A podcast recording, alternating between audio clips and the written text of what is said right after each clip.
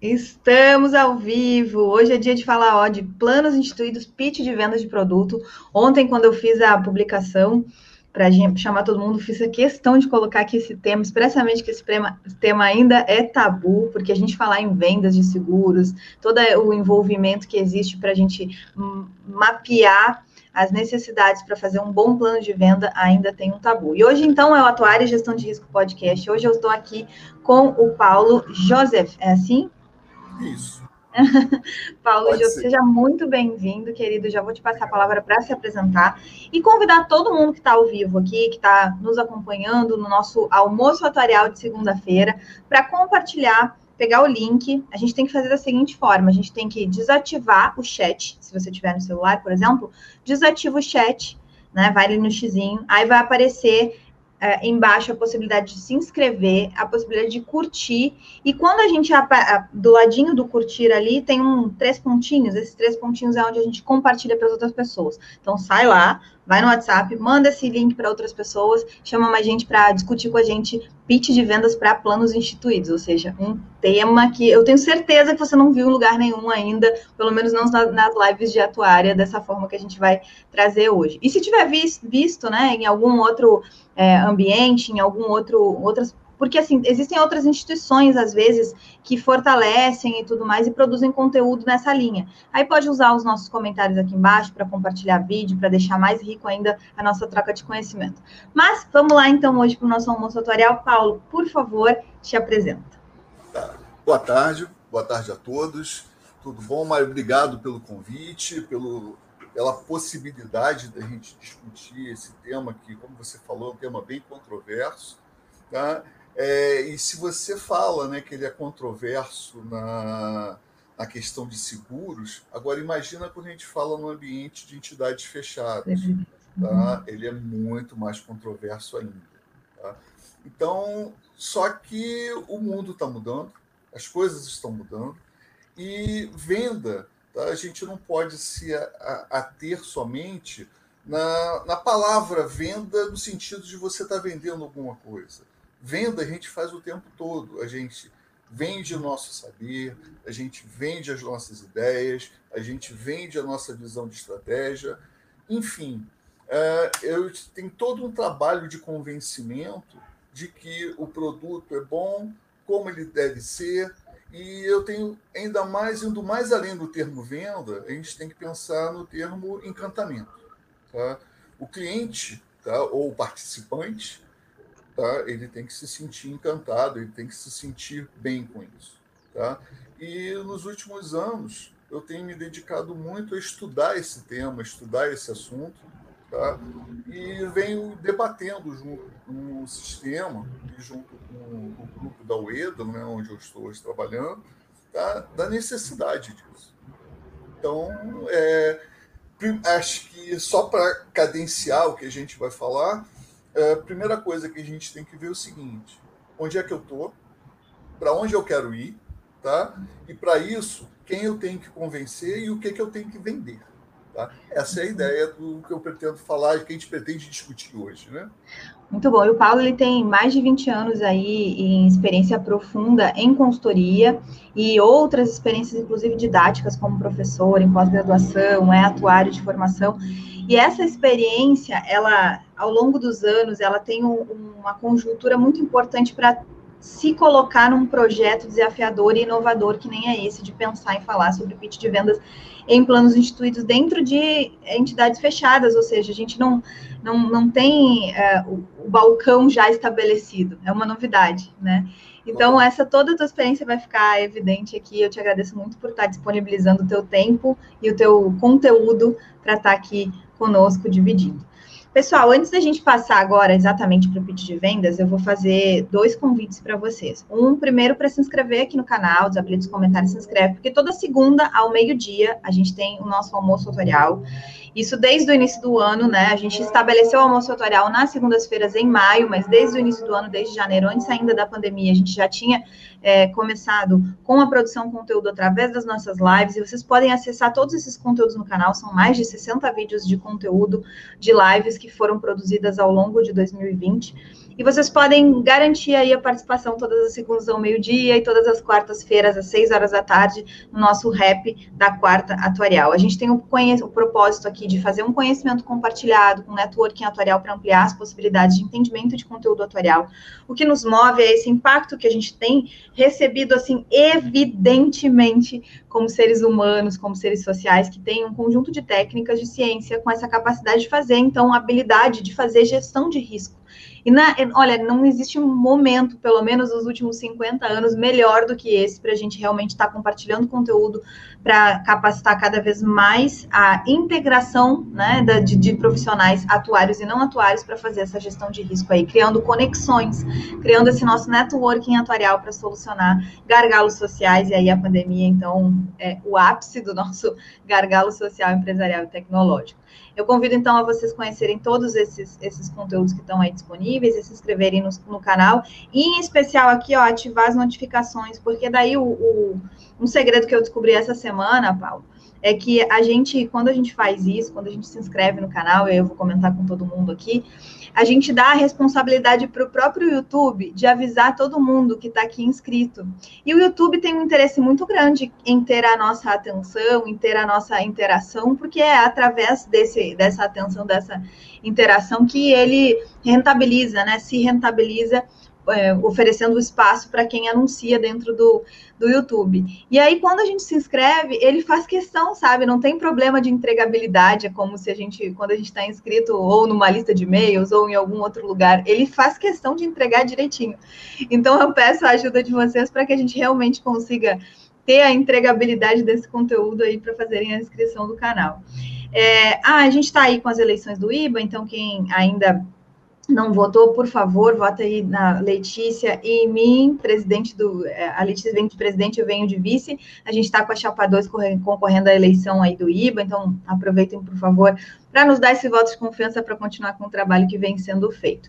Gente, eu vou já passar a palavra para a gente ter os conteúdos diretamente. Paulo, por favor. À vontade. Bom, gente, é... pitch de vendas. Antes de falar de pitch, é, esse pitch ele não vai ser o que a gente conhece como elevator pitch, né? rapidinho. A gente vai ter que aprofundar esse pitch, ele vai ser um, elevador enguiçado, vamos dizer assim, né? que a gente vai ter que ficar um pouco mais de tempo dentro dele. Tá? Mas para seguir isso, dentro do que eu falei, né, a questão de vendas, né, a gente tem que pensar o seguinte: qual o cenário atual das entidades? Tá? O que, é que eu tenho? Tá? Eu tenho um compromisso aqui, de todos os planos, em torno de 913 milhões. Ora, se eu tenho um compromisso total, de, perdão, eu falei errado, eu tenho 913 milhões de recursos garantidores. E eu tenho um compromisso total de 998 milhões. Ou seja, eu tenho uma insuficiência. Essa insuficiência ela está sendo uh, minimizada, né? ela está sendo uh, aportada para uh, um equacionamento de déficit, que são os equacionamentos vigentes, que estão um pouco acima dos 85, são 94 milhões, mas a gente tem que levar em consideração que tem uma, um cenário de coisas acontecendo. Aqui eu estou olhando pelo retrovisor. Tá? Quando eu olho para frente, eu tenho outros problemas que eu tenho que encarar.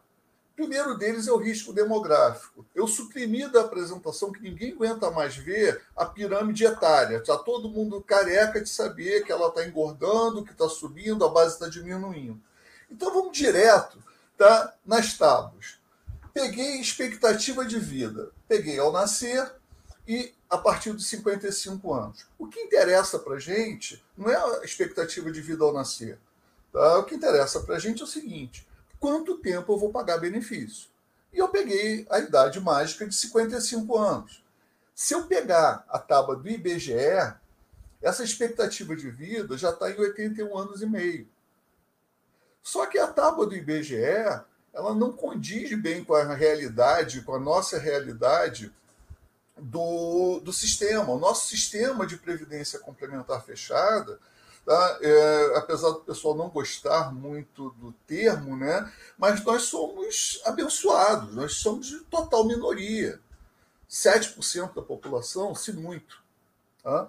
Então, e quando a gente olha esse comportamento, são, é um, são grupos de participantes, são grupos de pessoas que já alcançaram tá, é, plano médico, estrutura familiar, estrutura salarial e econômica muito mais avançada, a gente olha que as tábuas hoje que esse sistema usa, na sua grande maioria, são as tábuas ATs, tá? chegando, inclu... Ops, perdão, as ATs de 2083 e 2012, que por algum problema que eles sumiram aqui da minha tela.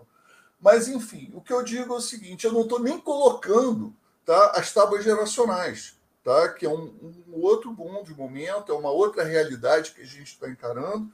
E o que a gente está vendo é o seguinte: quando eu pego a AT 2000, eu vejo que a minha expectativa de vida passa a ser 83 anos. Ou seja, eu tenho um ano e meio a mais de pagamento de benefício esperado para esse grupo. E se eu for para ter 2012, que começa a ser uma tendência com o aumento da longevidade, ela vai para quase 86 anos.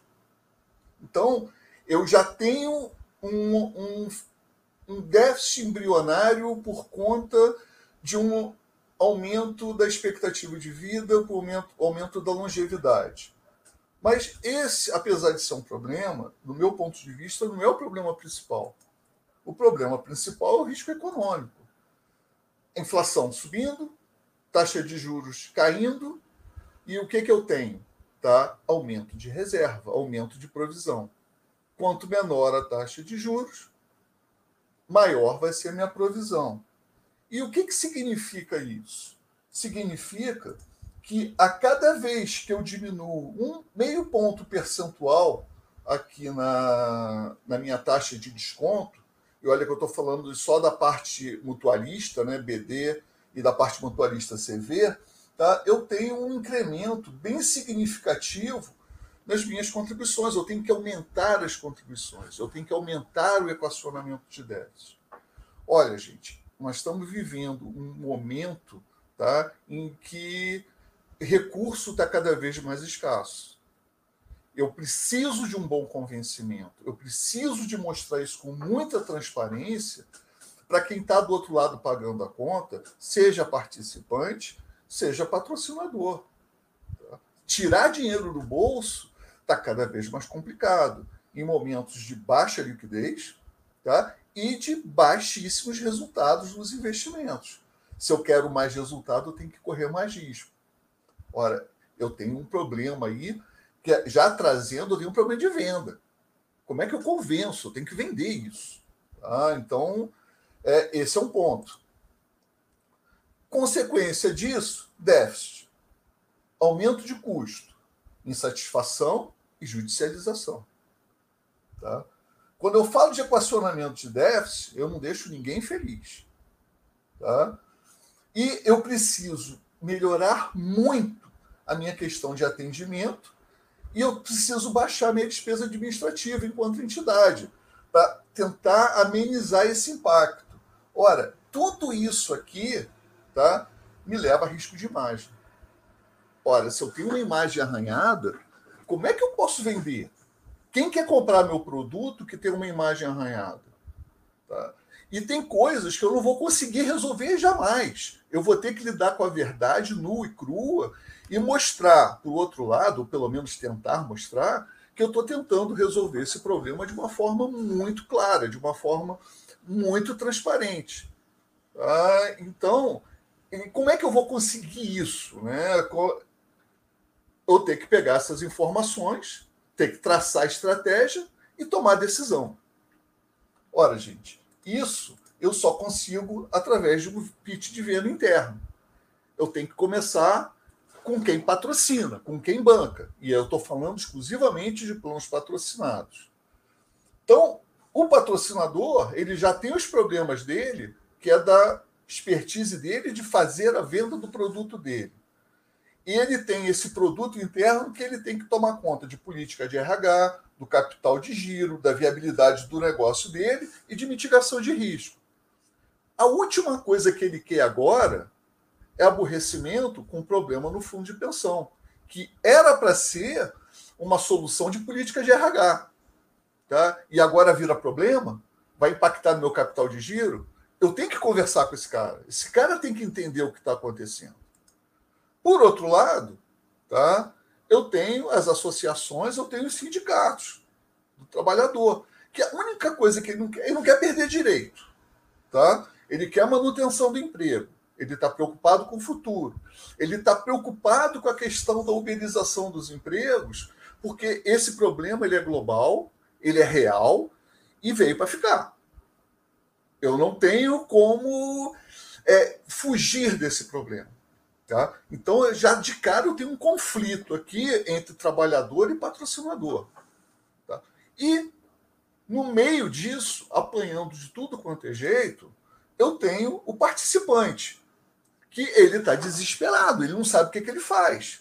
Ele migra, ele salda, ele fica no plano, tem que pagar equacionamento de déficit, o que, que acontece com a minha renda vitalícia e meu direito sucessório. Eu tenho sem números de perguntas tá? que eu tenho que responder para ele, e que eu estou tá no meio dessa briga entre associação, sindicato e, e o, as empresas, o empresário. E aí, como é que eu fico nisso? Gente, essa discussão, ela, a única forma dela avançar é com transparência. Transparência, mostrar realmente os problemas e falar assim: olha, a gente tem um problema, vamos resolver. Para resolver, tem que ter concessão. E concessão são ambas as partes tá, abrindo mão de alguma coisa. É o bom senso que tem que prevalecer. Mas quando a gente fala de dinheiro no bolso, tá, é, bom senso é uma coisa que fica muito difícil. O que é bom senso para mim não tem que necessariamente ser bom senso para você. E só quem pode desempatar isso é a técnica. Eu não consigo. E eu tenho um lado pequenininho mas que é fundamental, que está pressionado nisso tudo, que é a entidade. Eu tenho que existir. Tá? Se eu não tiver esses três lados aqui solucionados, eu deixo de existir. Acabou. Para onde que eu vou? Vender o que para quem? Tá? Tenho que pagar benefício. Tá? Pagar o quê?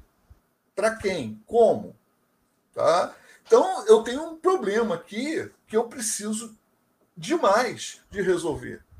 Eu não consigo falar em venda sem não, se eu não resolver esse campo de batalha aqui. Isso é um campo de batalha. E eu só consigo resolver esse campo de batalha com respaldo técnico. Eu tenho que estressar todos os cenários, todas as informações, todas as projeções para eu ter argumentação para colocar na mesa de negociação. Não tem outro jeito. Tá? Porque achismo, todo, cada um vai achar o que é melhor para si. Tá? Agora, se eu ficar olhando para o próprio umbigo, olhar o que é melhor para mim, tá? e esquecer do outro, eu não tenho negociação.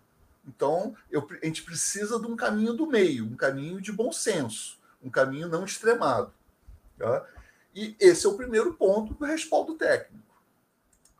Tá? E aí, com esse respaldo técnico, aqui eu coloco a palavra venda, mas posso colocar solução, ideias. Tá? Eu dependo de acordo, consenso e transparência. Isso tudo vai para uma mesa de negociação, onde conter todas as argumentações. E essas argumentações, elas têm que passar por uma solução técnica. E aí é onde entra é, não só o atuário, né? o atuário ele é uma das peças disso, mas todo, todas, as, é, todas as partes envolvidas, né? direito, economia, tudo, tá?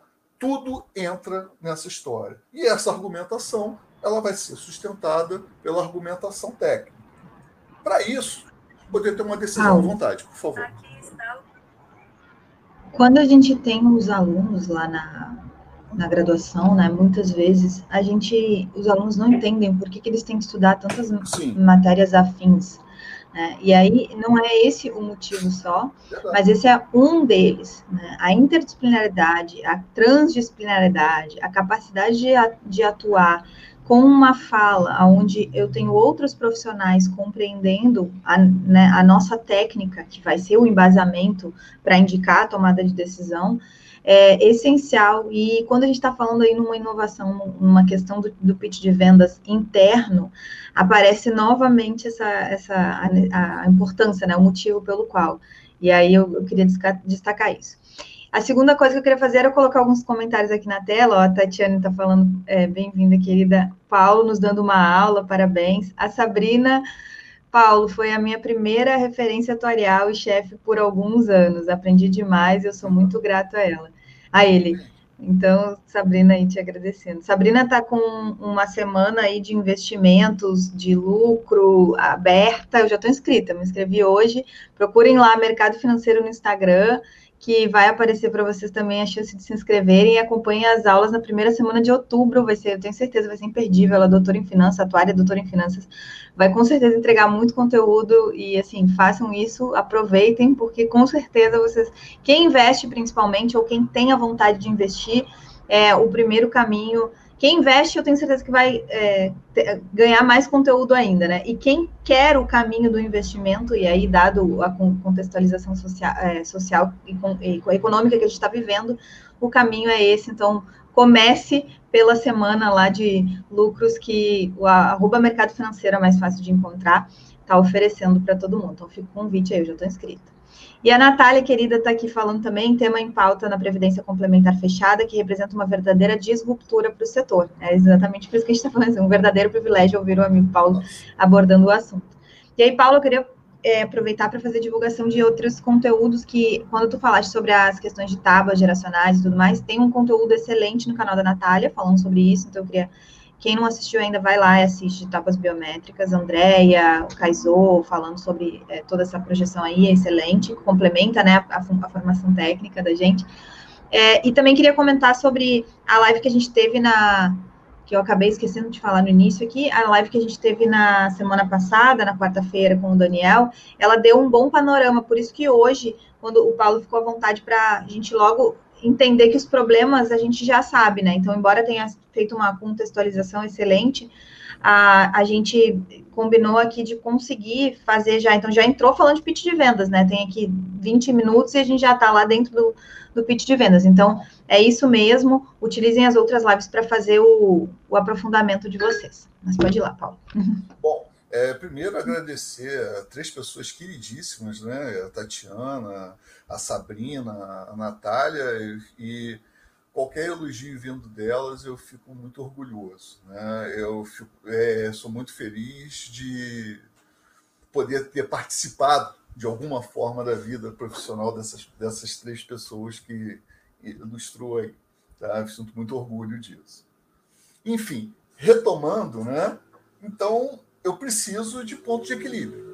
Tá? Ponto de equilíbrio para tomar decisão. E esse ponto de equilíbrio, a gente não tem outro jeito que não se não ser a boa técnica e discutir de forma é,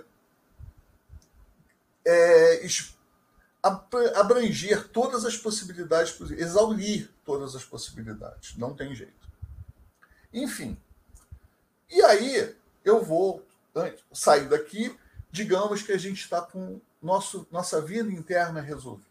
Todo mundo feliz. Utopia. Mas está todo mundo feliz, todo mundo tranquilo. A nossa questão de imagem interna está sanada. Ok? Bacana. E aí, seguinte: como a entidade sobrevive? Eu tenho um, um, um, mundo mudando, uma uberização do mercado de trabalho, esse trabalho formal ele cada vez tendendo a assim informalizar, não no sentido de não do formal, do formal como a gente conhece hoje. A gente vai passar a trabalhar muito mais por projetos, por metas, do que por uma carteira assinada. E eu vou ter uma mobilidade muito grande das minhas fontes de, de recursos. Então, eu preciso cada vez mais de uma é, formação, né, de uma educação financeira e previdenciária. E nesse aspecto, as entidades elas estão preocupadas. Por quê? Hoje, o mercado como está acontecendo, as despesas delas estão maiores que as receitas. Eu preciso de uma mudança. Eu preciso virar esse jogo. Eu preciso arrecadar mais. Mas para arrecadar mais, eu tenho que convencer alguém a colocar mais dinheiro dentro. Ora, e aí eu tenho os desafios. Tá? O desafio, o que a gente vê, é muito tranquilo. Está lá no pódio, conseguimos, vencemos. Mas o que, que a gente precisou para conseguir isso tudo? Né? Então, primeira coisa, eu tenho o duelo de consumo versus poupança. Eu tenho que incentivar as pessoas a pouparem. Eu tenho que ensinar as pessoas a usar os juros compostos a seu favor, não contra elas. Tá? E nesse aspecto, eu tenho os meus desejos e necessidades. Todo mundo tem desejo, todo mundo quer viajar, todo mundo quer ter seu carro bacana, todo mundo quer ter suas geladeiras abarrotadas, seus eletrônicos, suas bolsas e sapatos. Enfim, eu, o que não falta é tentação. Tá? Agora, como tudo na vida, eu tenho que buscar o ponto de equilíbrio, eu tenho que buscar o meio termo. E aí a gente volta no tempo, lembra da história da vovó, que a vovó contava para gente quando a gente era criança, da fábula da cigarra e da formiga.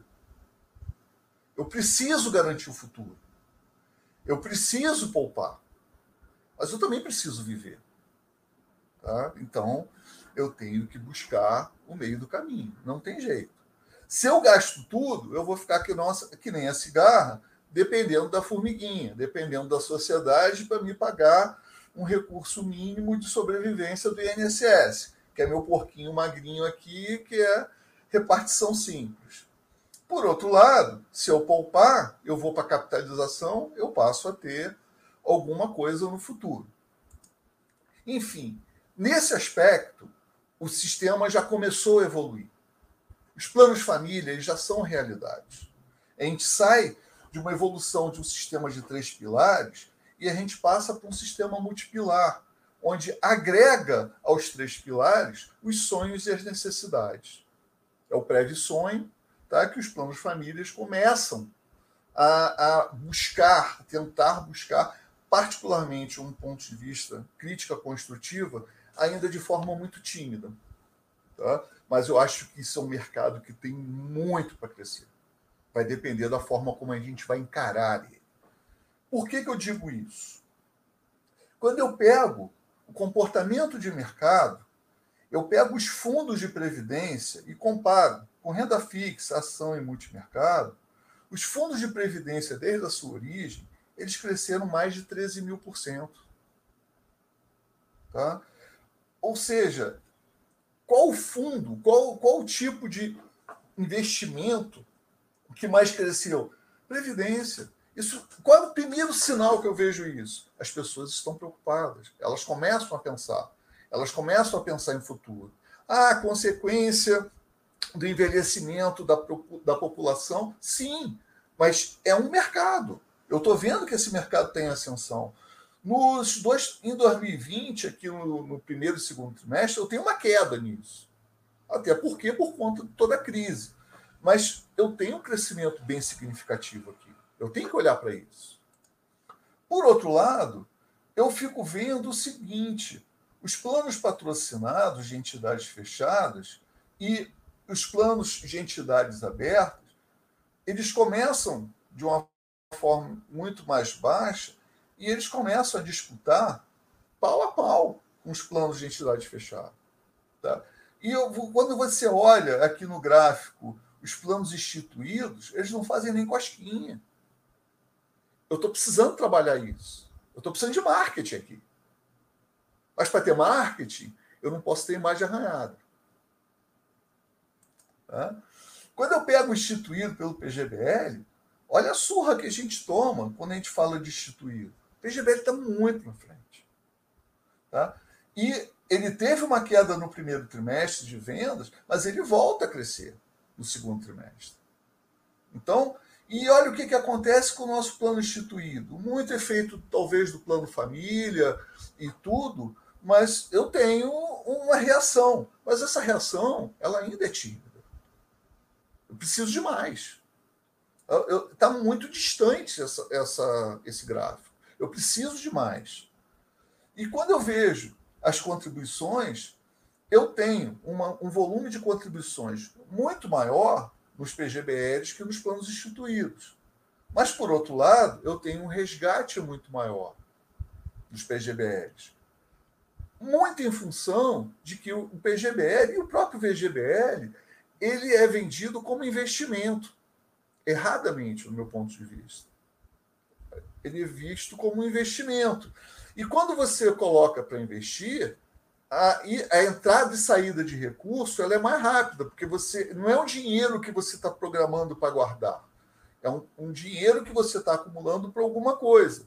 Ora, nesse aspecto, os resgates dos planos instituídos eles são muito menores. Por quê? O, o participante entendeu que esse é um dinheiro de futuro, não é um di dinheiro de curto prazo. Tá? Então, e eu vejo também um, um, volume de portabilidade de entrada dentro dos planos instituídos muito maiores do que os de saída. Tá? E um outro ponto, que são as taxas de administração dos planos instituídos começam a cair em função do aumento de volume. Ora, eu tenho uma sinalização clara de mercado de que o cliente, agora eu vou falar do cliente, o cliente está lá fora, ele quer o produto. Agora, eu preciso mostrar esse produto. Eu tenho que eu como entidade fechada, eu tenho que aprender a vender isso. E se eu levo mais de dois minutos para explicar o que, que eu faço para alguém, eu perdi a venda. Eu preciso realmente de um pitch. Enfim, eu preciso de estratégia. Dentro da estratégia, eu tenho as forças, eu tenho expertise, eu tenho a motivação, eu tenho um produto que é revolucionário. Uma entidade aberta não consegue colocar um produto como plano família, tá? É muito difícil para eles, tá? Tem um produto de qualidade, com uma boa gestão, tá? A oportunidade do plano família está aqui. Estou formando poupança. É um produto que eu entendo ser adequado. Pode melhorar? Indiscutivelmente, mas ele é um produto adequado. Teve a reforma da Previdência que atrai gente mais para isso.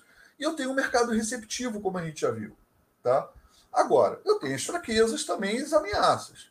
É um produto novo, tem uma dificuldade horrorosa de cobrança. Eu começo a falar de termos de comissionamento. Eu falar de venda, eu tenho que falar de comissão. Eu tenho análise de parâmetros de mercados e de venda propriamente dita.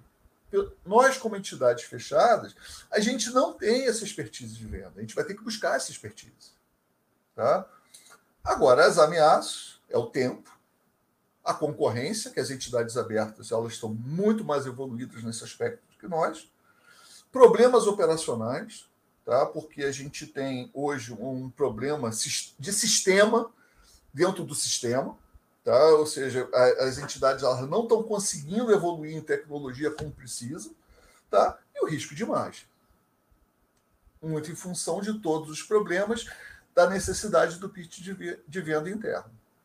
Então, é, colocar no papel é simples. O difícil é chegar a uma ação. Até porque cada entidade tem um, uma forma, uma visão, uma necessidade e um público distinto.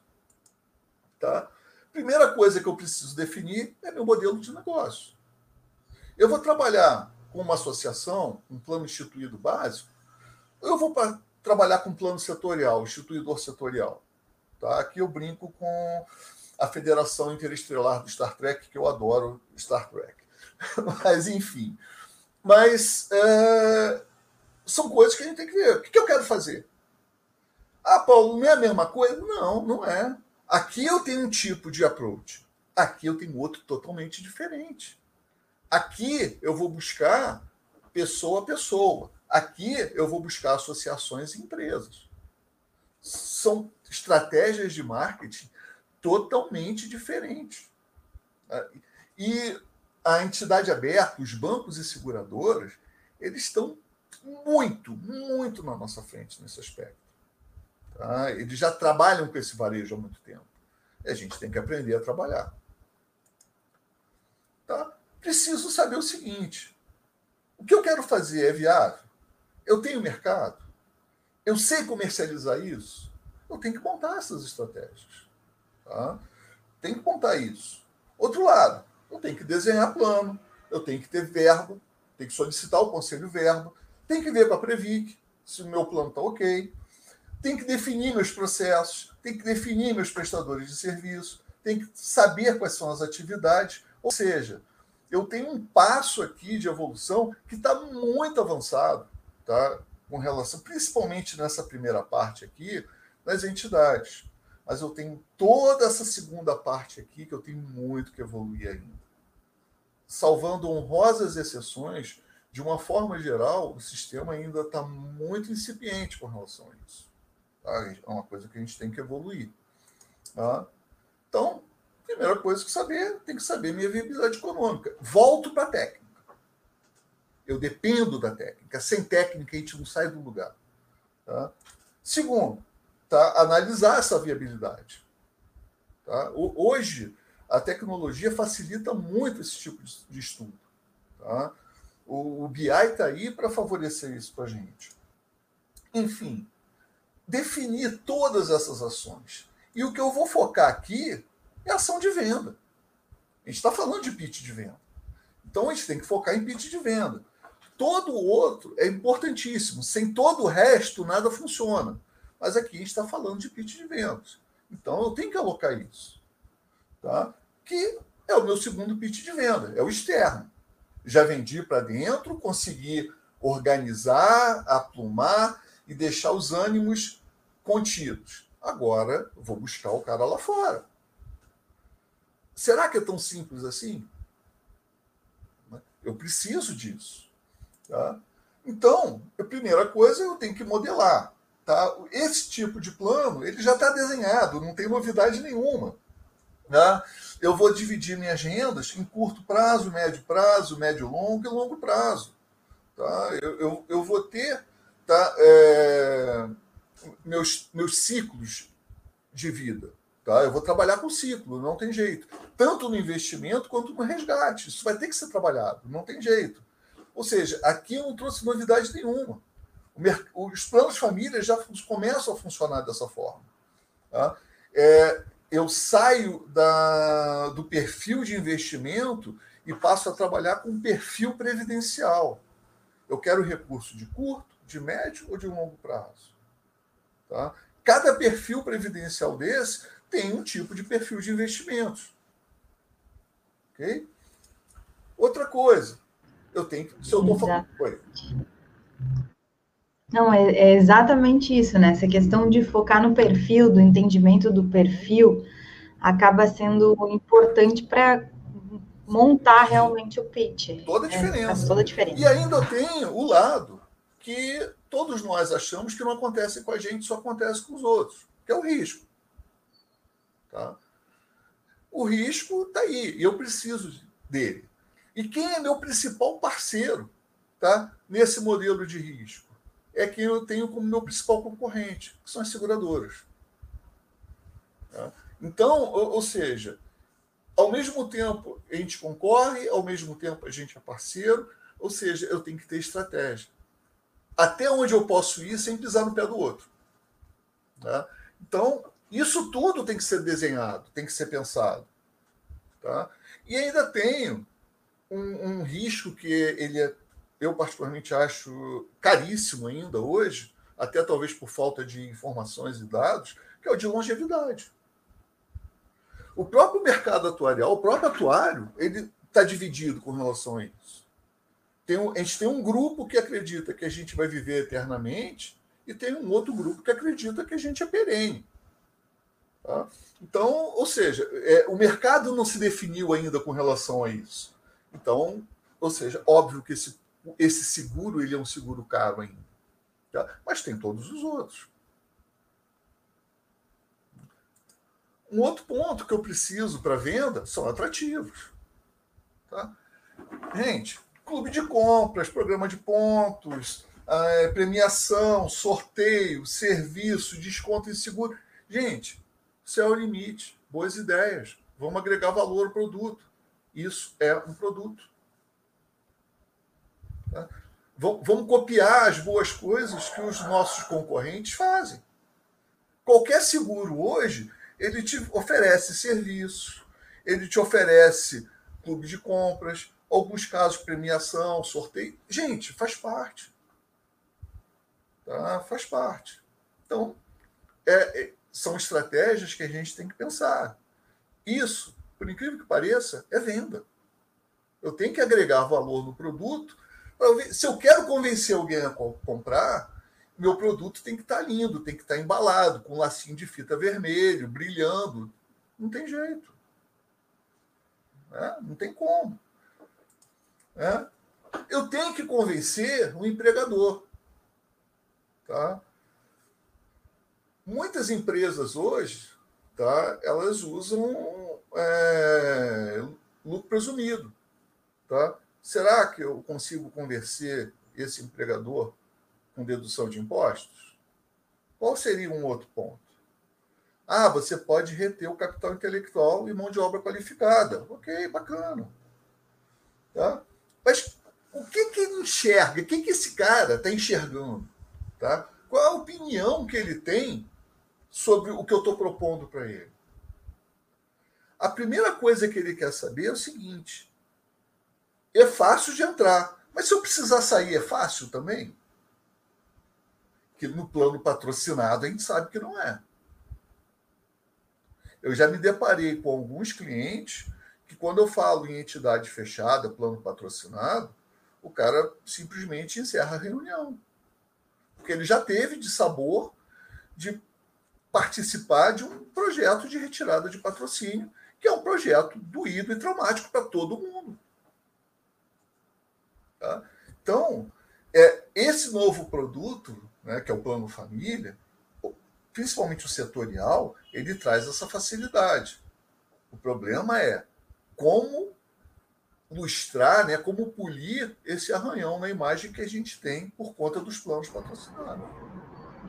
O Paula, a Sabrina está comentando aqui com a gente, né, que a, a, a Previc disponibilizou padrões, né, modelos padrões de regulamentos desses planos, já é um facilitador, e, e não é só o facilitador de disponibilizar aí os modelos padrões, até coloco o adendo de que quando a gente tem produtos que têm regulamentos mais padronizados, a gente também tem uh, o benefício da comparabilidade no mercado, é, da, da, transparência aí, da possibilidade da comparabilidade, porque ter produtos diferenciados também é um benefício para o mercado. Então, não por si só a, a comparabilidade é ótima, mas é, a, a, questão da transparência, né, de estar homogeneizado, aprovado pelo regulador, e o regulador acaba dando esse, esse aval aí quando traz algo pré-aprovado. Pré e sobre viabilidade no sistema público, há todo um trabalho de convencimento a ser feito, né? Então, e aí aqui é o, o agregador que a Sabrina traz para nossa conversa,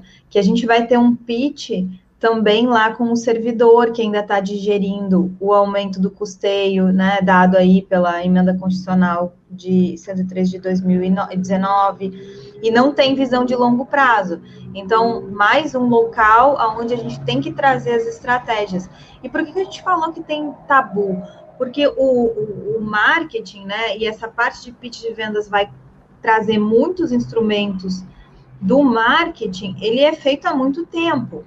O que existe hoje é marketing na era digital, né? E aí a gente tem, inclusive, as possibilidades de trazer ferramentas e formatos, fórmulas, enfim, para fazer isso.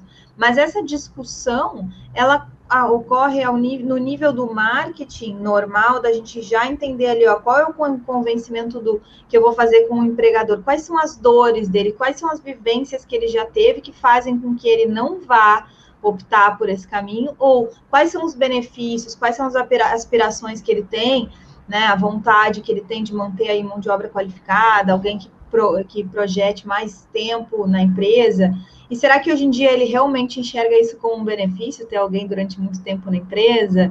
Será que aquele conhecimento não se torna obsoleto de uma forma mais rápida hoje em dia?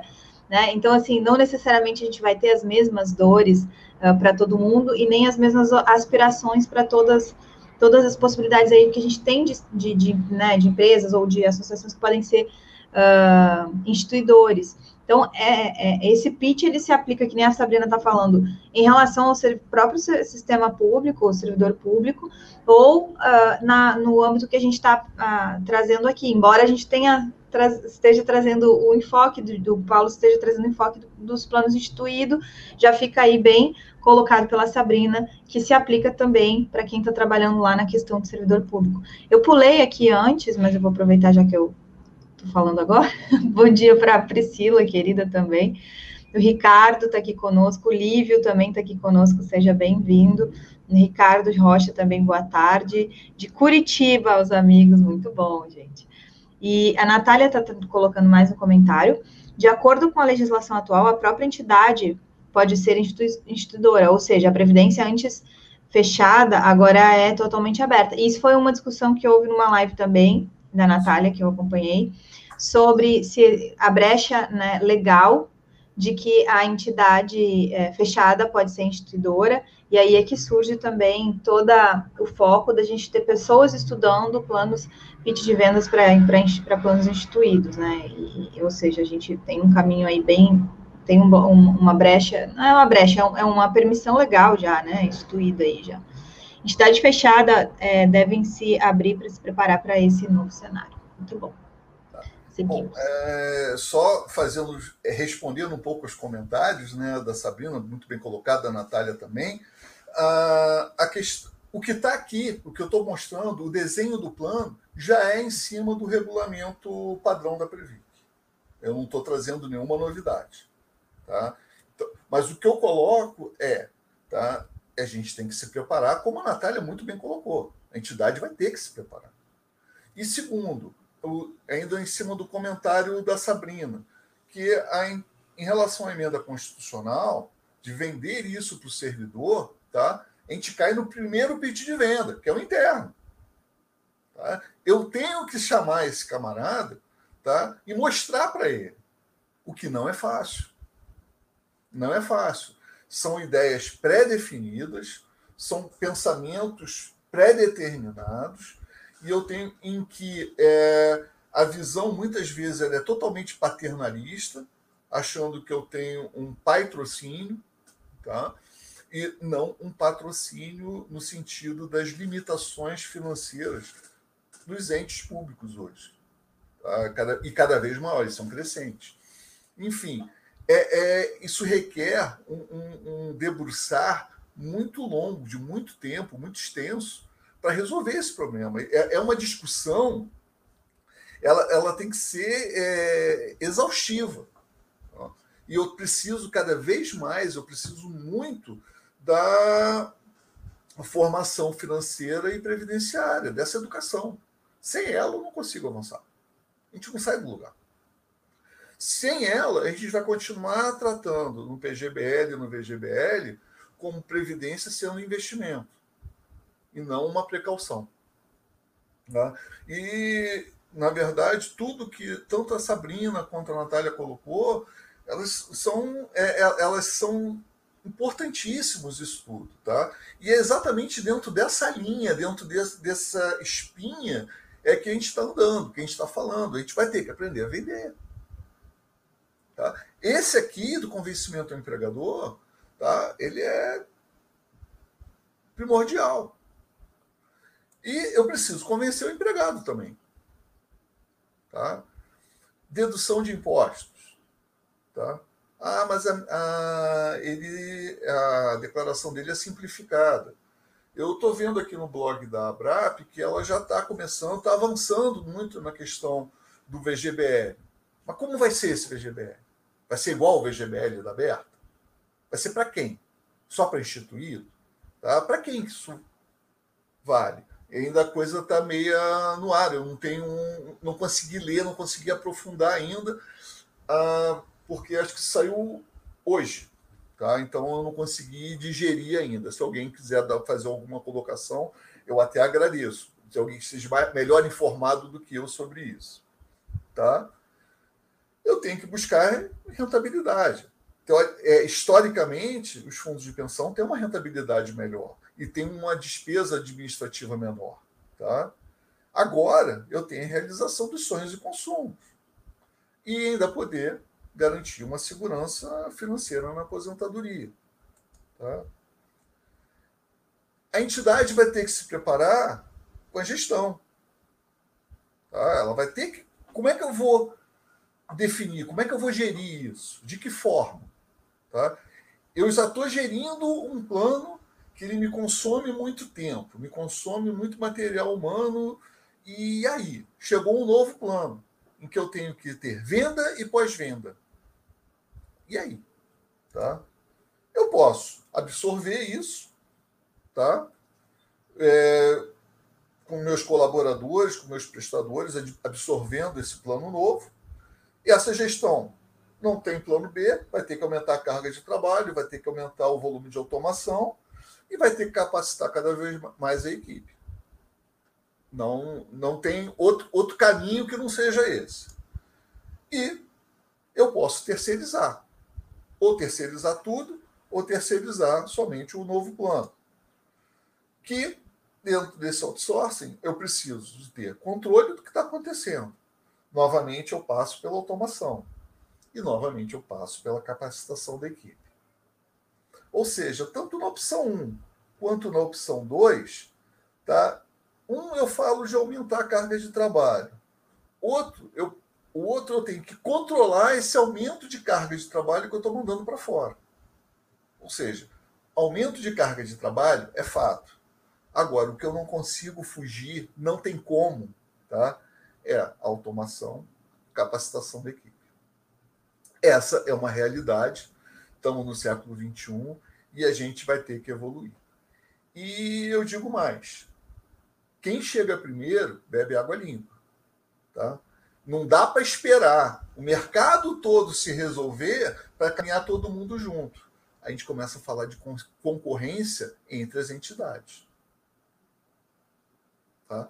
Não estou dizendo que a gente vai virar tudo inimigo, não é isso.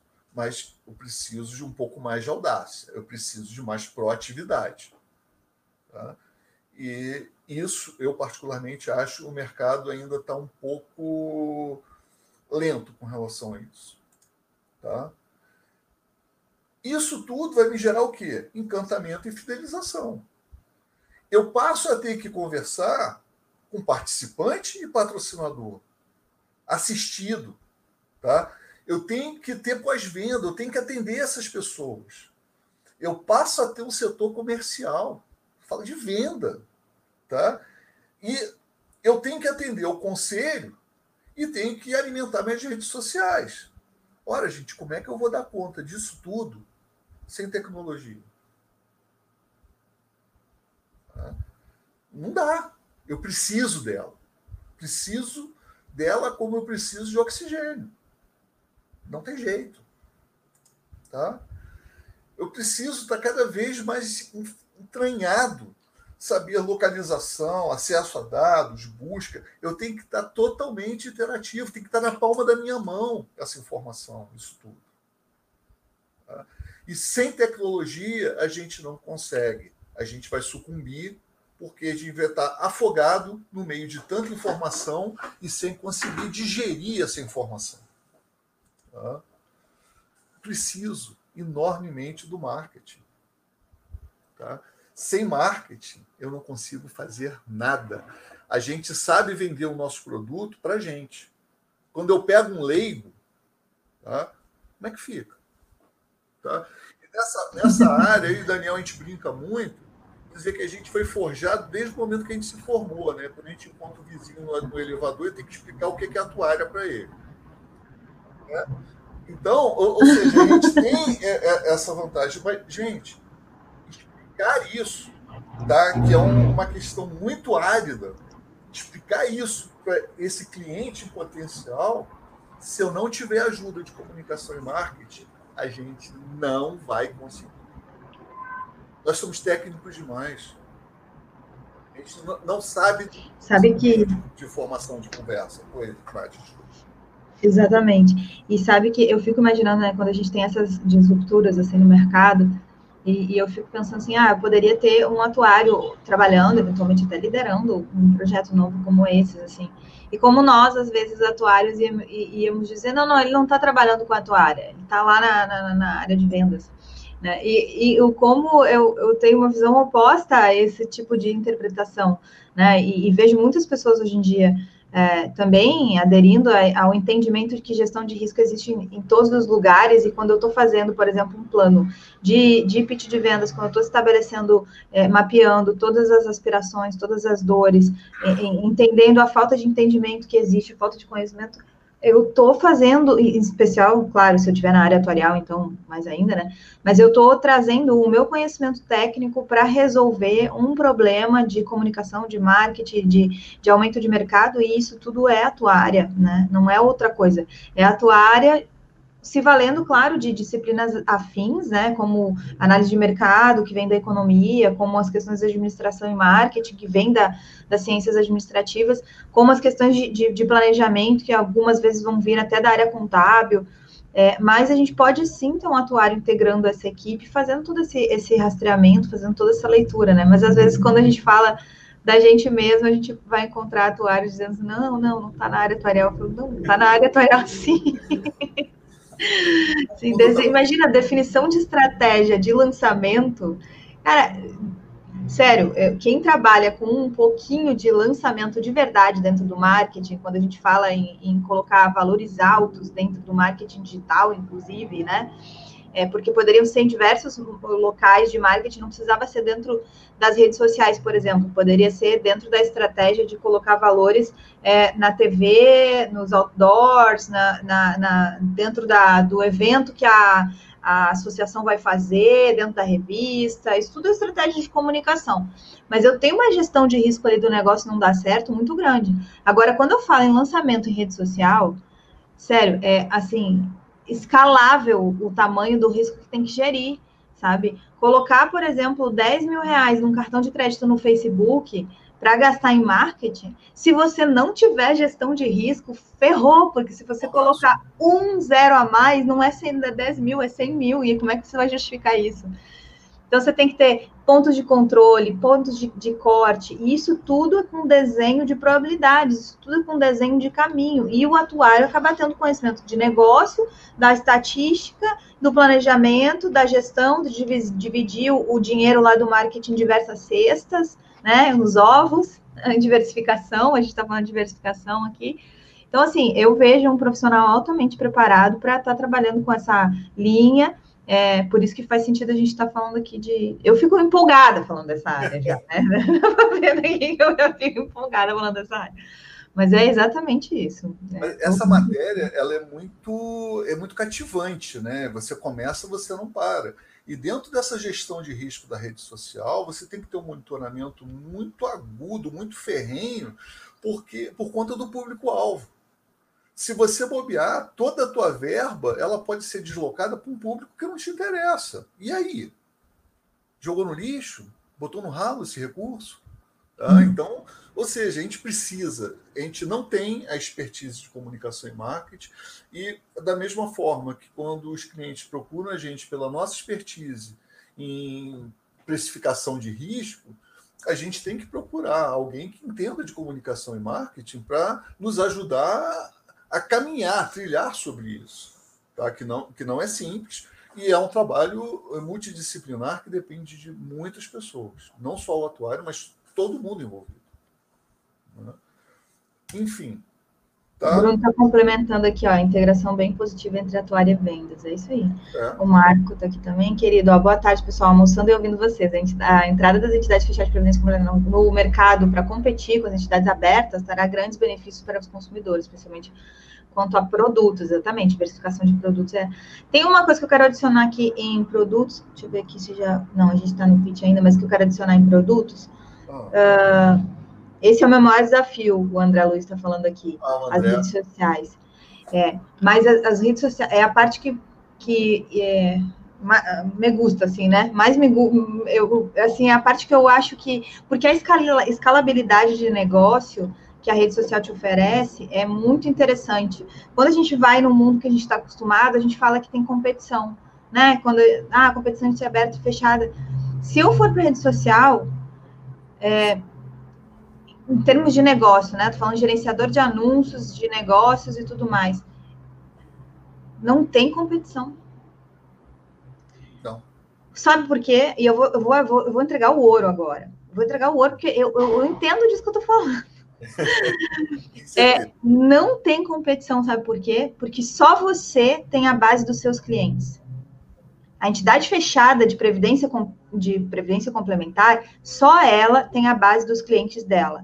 Ela pode subir um público no Facebook, no Instagram, não sei o quê, igual a base que ela tem. Não tem lugar nenhum que proíba que ela faça isso. Ela sobe e anuncia para lookalike, né, para público semelhante. E aquilo ali é o maior poder dela. Gente, é sério, gente, é, esse é um ouro que se vocês pararem e começarem a estudar mais, vocês entenderem isso. Porque cada entidade fechada de previdência complementar tem um público diferente, tem o, o, a base dela de público diferente. Então, por isso que a gente diz que não tem competição. Quando eu subo o meu público, que é a minha base, e a outra sobe o outro público, que é a outra base, quando a gente gera públicos semelhantes na rede social, são semelhantes de bases diferentes. Então todo mundo vai pagar barato para conseguir anunciar. Eu não vou estar tá competindo com o mesmo, com a mesma pessoa, com o mesmo avatar, com o mesmo público-alvo. Eu vou estar tá competindo com o lookalike de quem já compra de mim. E vender para quem já compra de mim é a parte é, uma, é a forma mais fácil de vender. Vender de novo para quem já comprou, vender mais para quem já comprou, vender para quem é amigo de quem já comprou. E aí, cara, as entidades fechadas e abertas têm um ouro na mão na hora de fazer comunicação, pitch de vendas e marketing, ou em redes sociais, enfim, em outros lugares também, mas nas redes sociais é assim, não tem competição, não, não, não, não tem, porque você tem o seu ouro, né? E aí você tem essa inteligência para gerar o seu, o seu lookalike, o seu público semelhante, é, e vai ser seu semelhante, ele não é semelhante de mais ninguém. Não é o semelhante do concorrente, não me interessa porque não é o, que, o público que eu atendo, não é o que eu tenho expertise para atender. Então, assim, na hora de montar isso, de não errar o público-alvo, é muito mais. É, o, o, risco de não errar o público-alvo nas redes sociais é menor, né? O risco, quer dizer, o, o risco de errar é menor. Então, nas redes sociais por conta dessas ferramentas. Então, essa parte aqui de comunicação cabe, cabe como uma luva. Assim. Eu fico empolgadíssima, pensando, cara, imagina subir o público de uma entidade fechada de previdência complementar num gerenciador de anúncios e, é, com base nisso, fazer identificação de dores, de, de, de, de enfim, de, de aspirações, falar para as pessoas sobre o quanto é importante você ter uma renda de longo prazo, quanto uma TV não resolve a sua doença no longo prazo, né? Uma TV de HD que você compra hoje em dia não resolve a sua doença de longo prazo e, e, e fazer coisas nesse sentido, a conscientização aumenta pra caramba, né? E aí realmente a gente precisa do que o Marco trouxe aqui, que são mais produtos, né? Especialmente em relação aos produtos. Marco, pontos. Só botando só um pouco de pimentinha nesse teu comentário, tá? Só temperando um pouquinho, né? Você com isso, você consegue buscar um tremendo de um big data, tá? De, com esse look like e você consegue avançar dentro dessa, com, a, com, as, com boas predições, você consegue avançar de uma forma muito grande sobre isso. Agora, o que, que eu preciso ter na minha retaguarda? A minha imagem. Se a minha imagem estiver arranhada, gente, esquece, vai tudo para o ralo. Tá? Então, por isso que eu, eu, eu dividi, eu fiz questão de dividir o pitch de vendas em dois, porque a minha primeira venda ela tem que ser para dentro. Quem está dentro tem que estar tá muito feliz, tem que estar tá radiante com o que tem. Tá? Tem que ter certeza de que o que ele tem é o melhor. Tá? Quando você consegue uma boa adesão a, esse sentimento, tá? o, o teu, a tua venda externa ela tende a alavancar, as tuas predições elas vão disparar. Você consegue muita coisa.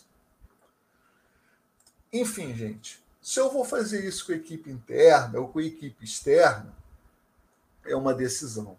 Eu, particularmente, acredito mais na equipe externa, porque ela não tem o vício, ela não tem o ranço da, é, da preconcepção. É uma pessoa que está com uma visão externa, está com a visão seca.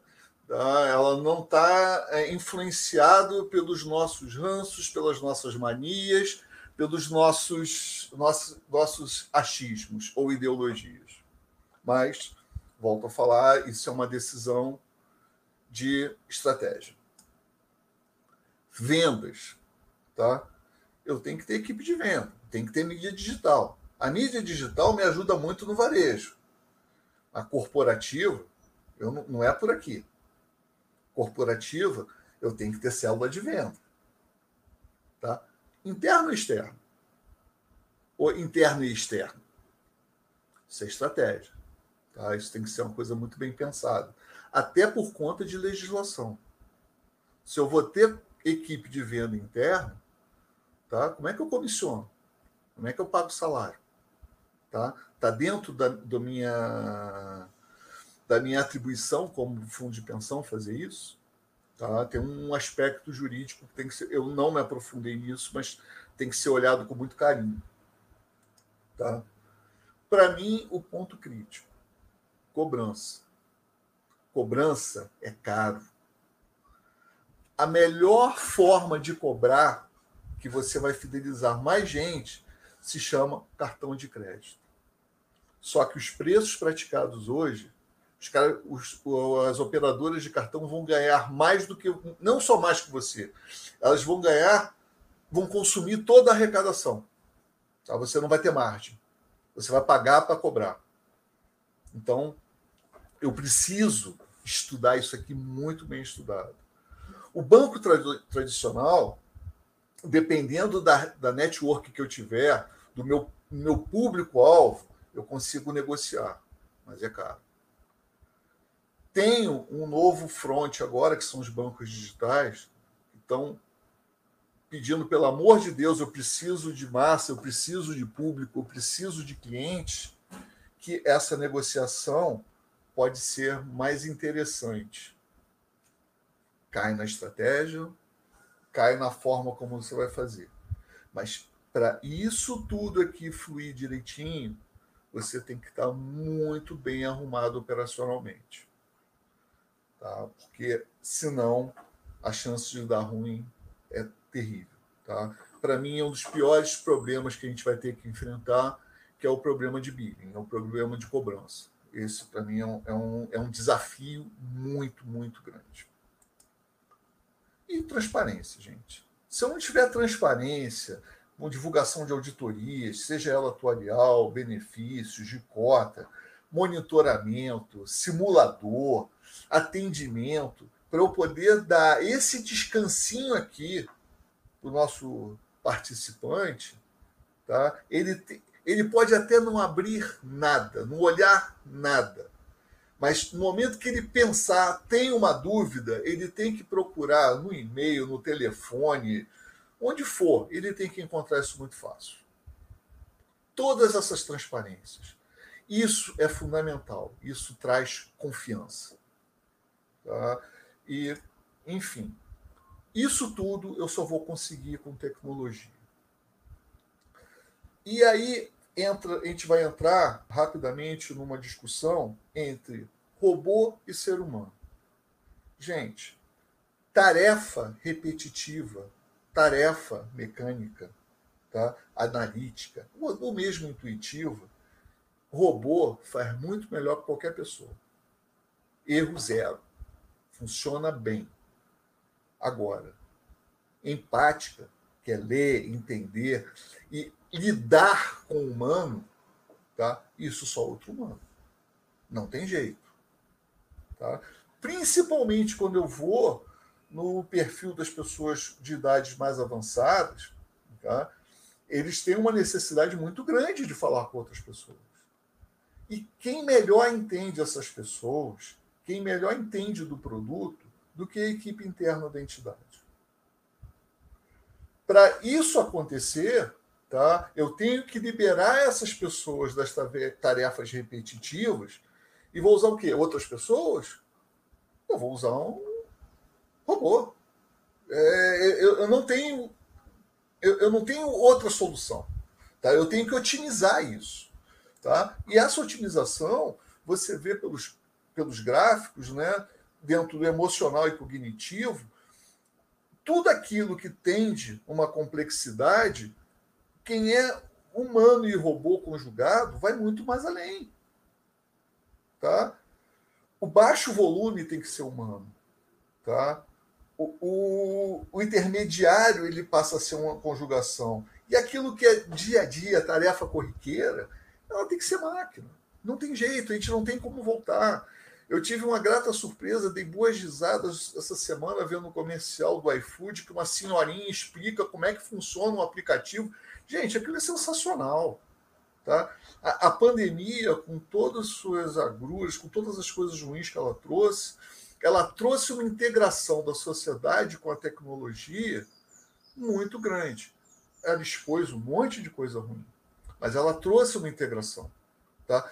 É, então, olhar um ponto positivo da, da pandemia foi a integração com tecnologia. Ela trouxe isso. Tá? Se é que eu posso falar que tem alguma coisa positiva nessa pandemia. Mas essa integração ela foi muito positiva. E ainda mais, tá?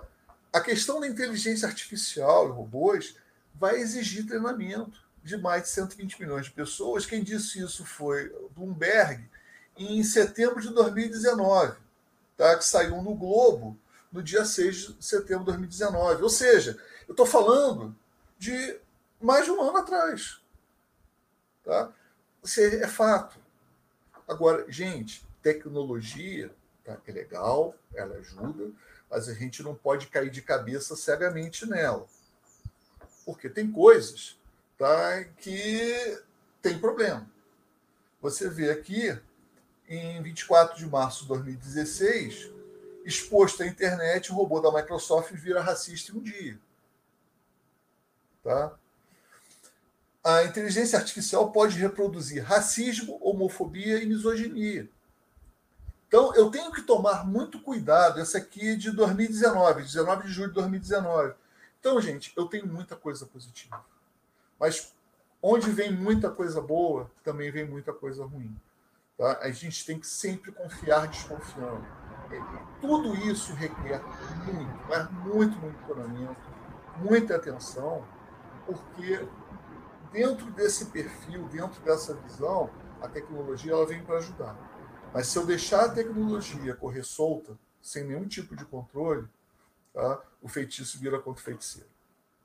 Não tem jeito. E, gente, para finalizar, eu só deixo uma frase aqui atribuída ao Abraham Lincoln, se eu tivesse oito horas para derrubar uma árvore, eu passaria seis horas afiando meu machado.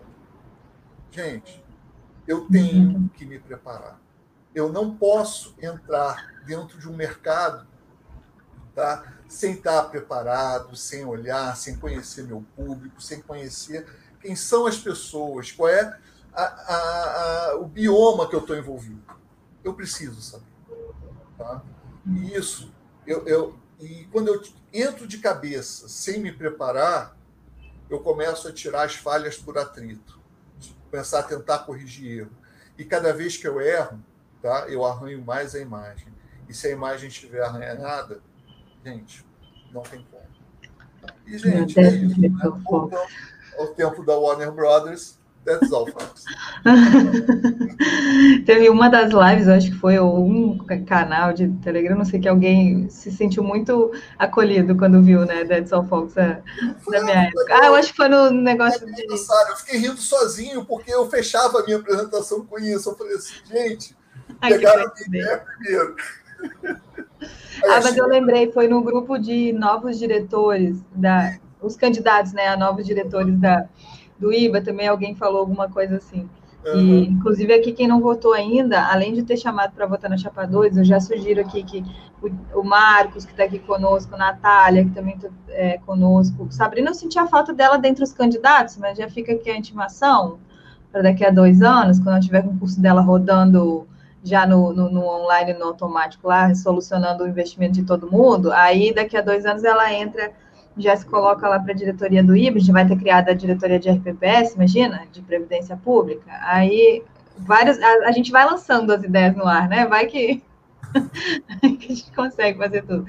Tatiana está candidata também. É, Priscila também fica intimação para se colocar na próxima na próxima eleição, Lívio também, todo mundo que é engajado aí, Lívio já é representante é, regional, né, em São Paulo, trabalhou um monte, Beatriz também tem, tá aqui, já tem, a, eu já conversei com ela diretamente sobre a necessidade dela se colocar na agenda aí, porque acho que a gente precisa de um instituto fortalecido, né, quando a gente começa a reclamar e a falar as coisas que a gente é, esperaria que fossem diferentes, eu vejo que é, se cada um de nós nos dispuséssemos, né, durante um período, a gente conseguiria avançar cada vez mais, né, com o Instituto.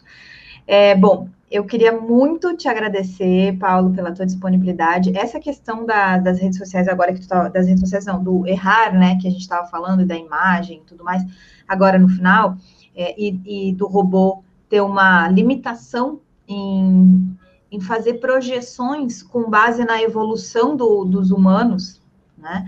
Porque quando a gente olha ali uma notícia dizendo que o robô se tornou é, racista, né, em menos de um dia, e a gente tá, traz isso e diz assim, ó, óbvio, porque ele trabalha com dados, e os dados são estatísticas, e as estatísticas trazem a realidade. A realidade é, é racista, né? A gente tem requisitos históricos aí que fazem com que a gente lide com esses dados. E o humano decide coletivamente a ter atitudes diferentes, que não são a repetição do passado, que são uma evolução né? Ou seja, admitir a realidade faz pra, parte do processo da evolução. Mas eu não posso colocar na mão do robô que ele repita um, um, um, um processo que ocorreu histórico e que não é mais o desejo, que não é mais a realidade, que não é que, que muda a consciência né, da, da realidade que nós queremos construir para frente. Né? E, e a gente é capaz de lidar com o histórico e injetar na nossa, nas, nossas, nas nossas opções atuais escolhas diferentes que não são, que podem ser opostas à base de dados que a gente tem, justamente porque a gente quer é, alterar o resultado que a gente produziu. E o robô, se não tivesse, não tiver ter sido bem, ele não tiver ter sido, não tiver sido bem calibrado em relação a essas decisões, ele vai simplesmente repetir. E aí é compreensível do porquê que ele faz um erro tão absurdo desse, né? Então, é, para ver como a gente precisa estar, tá, seres humanos, participando dessa, dessa, dessa, desse, desse andamento aí do marketing, dessas decisões e tudo mais.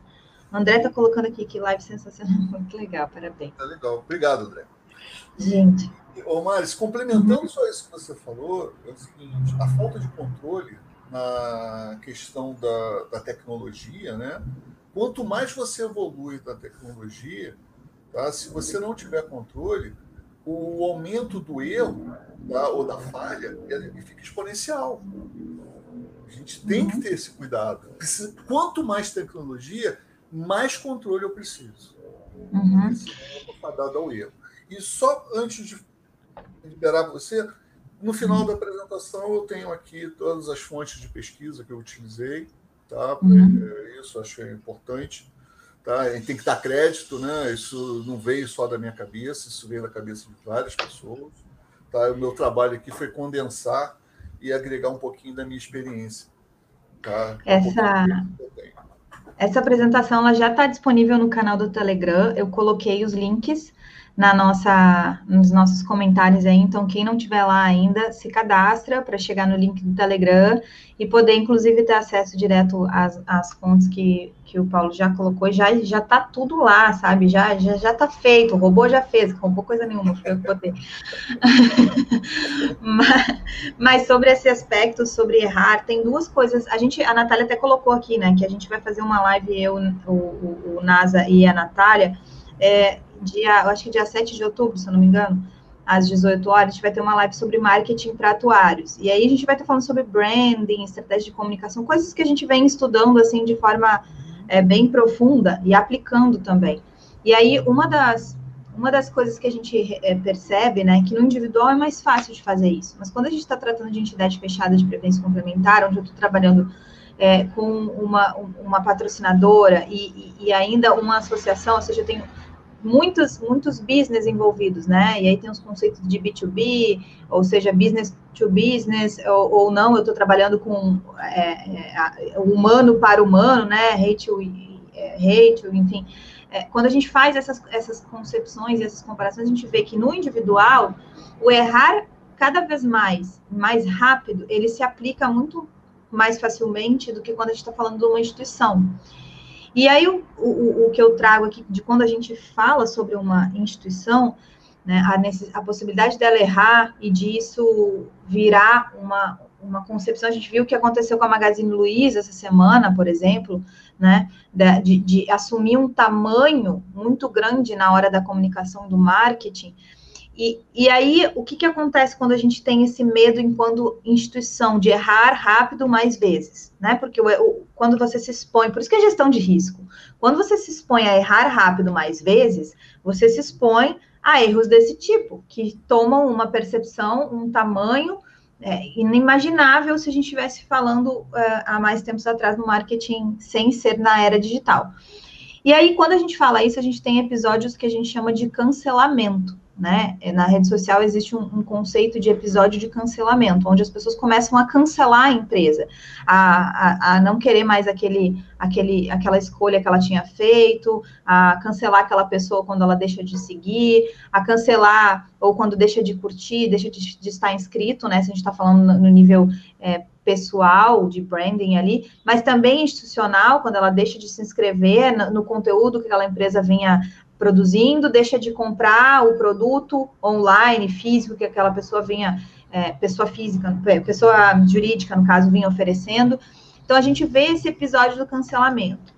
E aí é um dos riscos, né, que o atuário deveria, inclusive, colocar ali quando ele faz o, o mapeamento desse tipo de, de, de, de, estratégia que tem um pitch de vendas ali junto. Tem um risco da pessoa falar, cara, não quero isso nem pensar, olha o jeito que está sendo colocado, olha essa expressão que está sendo utilizada.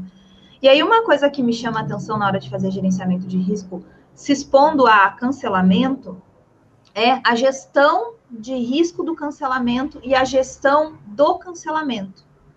Como as empresas que passaram por, se a gente for pegar as empresas agora recentes que passaram por episódios de cancelamento, o como elas, adotando estratégias diferentes, cresceram